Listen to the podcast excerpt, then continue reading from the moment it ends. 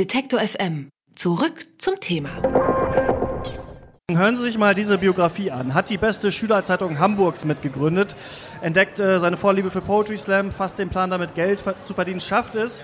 Sein Slam-Text über die AfD hat über zwei Millionen Klicks auf YouTube. Letztes Jahr gewinnt er den Deutschen Kleinkunstpreis, tritt als Spitzenkandidat für die Partei bei der Bundestagswahl an und ganz nebenbei betreibt Nico Semsrott mit seinem Bruder auch noch das Projekt äh, Museum des Scheiterns und hat jetzt den Kalender des Scheiterns rausgebracht.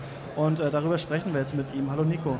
Hallo. Dein Bruder Arne äh, kennen wir ja ganz gut, Easy, du musst auch lächeln, ähm, weil wir jede Woche äh, mit dem sprechen über sein Projekt äh, Frag den Staat hier bei uns. Wie kam es denn damals zu der Idee des Museums des Scheiterns? Grundsätzlich interessiert mich oder uns das äh, Thema Scheitern, weil äh, es jeder tut und keiner drüber redet. Ne? Also es ist ein Tabu und wir leben in einer Leistungsgesellschaft. Überall geht es um Perfektion und Erfolg ähm, und dementsprechend peinlich ist es zu scheitern und wir wollen äh, das Scheitern zeigen und auch feiern und auch ehren und äh, zeigen, dass es normal ist und auf diese Weise den Druck rausnehmen. Wann bist du das letzte Mal so richtig gescheitert? Ähm, eigentlich die ganze Zeit. ähm, also ich würde zum Beispiel gerne äh, nicht arbeiten. Also jetzt gerade scheitere ich auch. Ja. Ach, wirst du bezahlt dafür?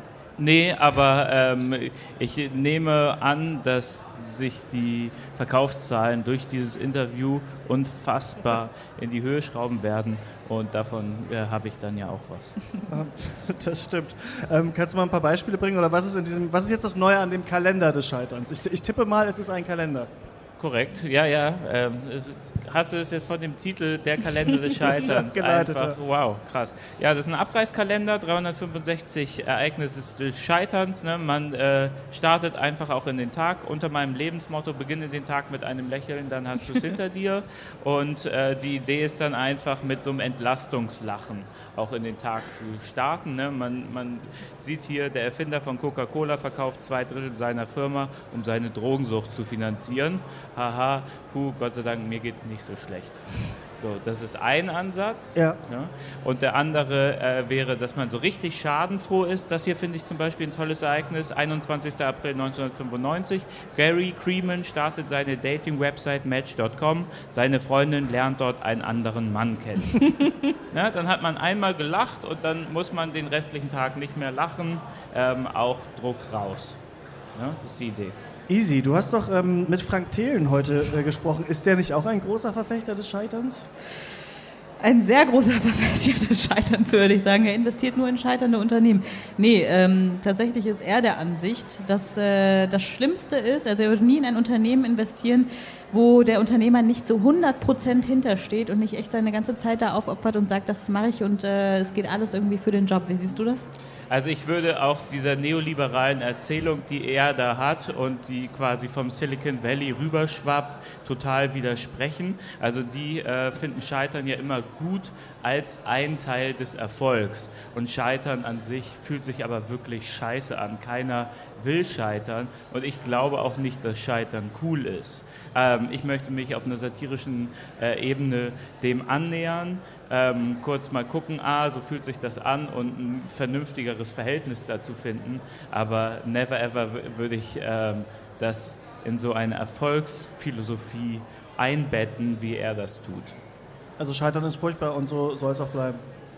Ja, ja aber ähm, auch gleichzeitig sagen, Scheitern ist normal. So, wir machen das alle und ähm, ich, ich mag es einfach nicht zu sagen, ähm, Scheitern ist cool und notwendig, um dann noch mehr Erfolg zu haben. Denn die aller, allermeisten, die scheitern, die stehen dann nicht nochmal auf und stehen dann nicht auf der Bühne. So, das ist das, ähm, mein Kontrapunkt zu dieser neoliberalen Investor-Startup. Scheiße. Also du würdest sagen, so wie man ja häufig sagt, aus meinem Fall lerne ich ja auch was und danach mache ich es irgendwie besser, das ist irgendwie alles, alles Quatsch?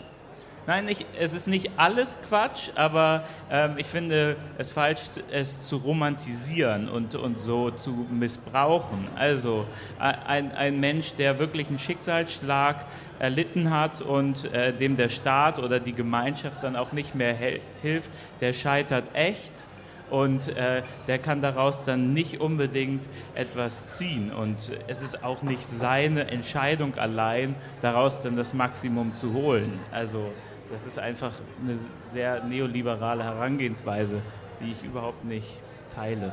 Während wir hier sprechen, ähm, tritt gerade im selben Gang, im Gang N hier in Halle 4.1, ähm, Björn Höcke auf. Warum scheitert äh, die AfD nicht langsam mal? Weil ja letztlich die parlamentarische Demokratie und der Parteienstaat noch viel mehr scheitern, äh, was wiederum aus meiner Sicht auch damit zu tun hat, dass es eben diese neoliberale Quatschgeschichte gibt also natürlich gibt es viel mehr Faktoren noch als nur den Neoliberalismus, aber man sieht eben diese große Koalition, die kriegt überhaupt nichts gebacken von dem, was die Zivilgesellschaft eigentlich will. Also man, man sieht über das Jahr verteilt, Hunderttausende Menschen waren auf der Straße, engagieren sich für Themen, die sind total wütend und es gibt keine Partei, wenn überhaupt die Grünen in Ansätzen, die das in politische Macht umsetzen. Das heißt, die Demokratie funktioniert an dieser Stelle nicht.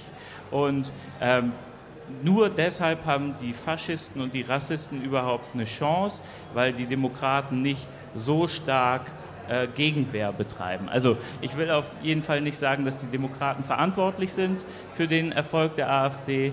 Also für Rassismus sind immer noch Rassisten verantwortlich, das auf jeden Fall.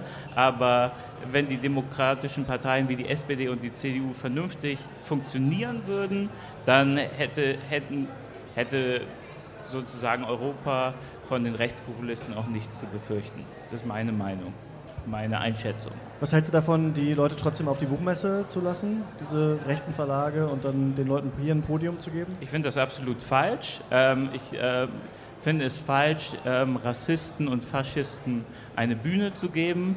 Ähm, das hier ist ein Ort der Meinungsfreiheit, der Offenheit, der Toleranz und die AfD steht ganz klar dagegen. Und deswegen ist es aus meiner Sicht nur folgerichtig, diese Leute hier nicht einzuladen und ihnen keine Bühne zu geben. Man darf mit AfD-Anhängern gerne diskutieren und ihnen äh, sagen, ich finde deine Meinung falsch, aber keine Nazi-Funktionäre hier einladen. Absolut falsch. Du trittst äh, auch bei der Europawahl wieder an für die Partei, oder? Ja, das ist korrekt. Ähm, mein Motto ist, wenn Europa scheitert, dann will ich live dabei sein.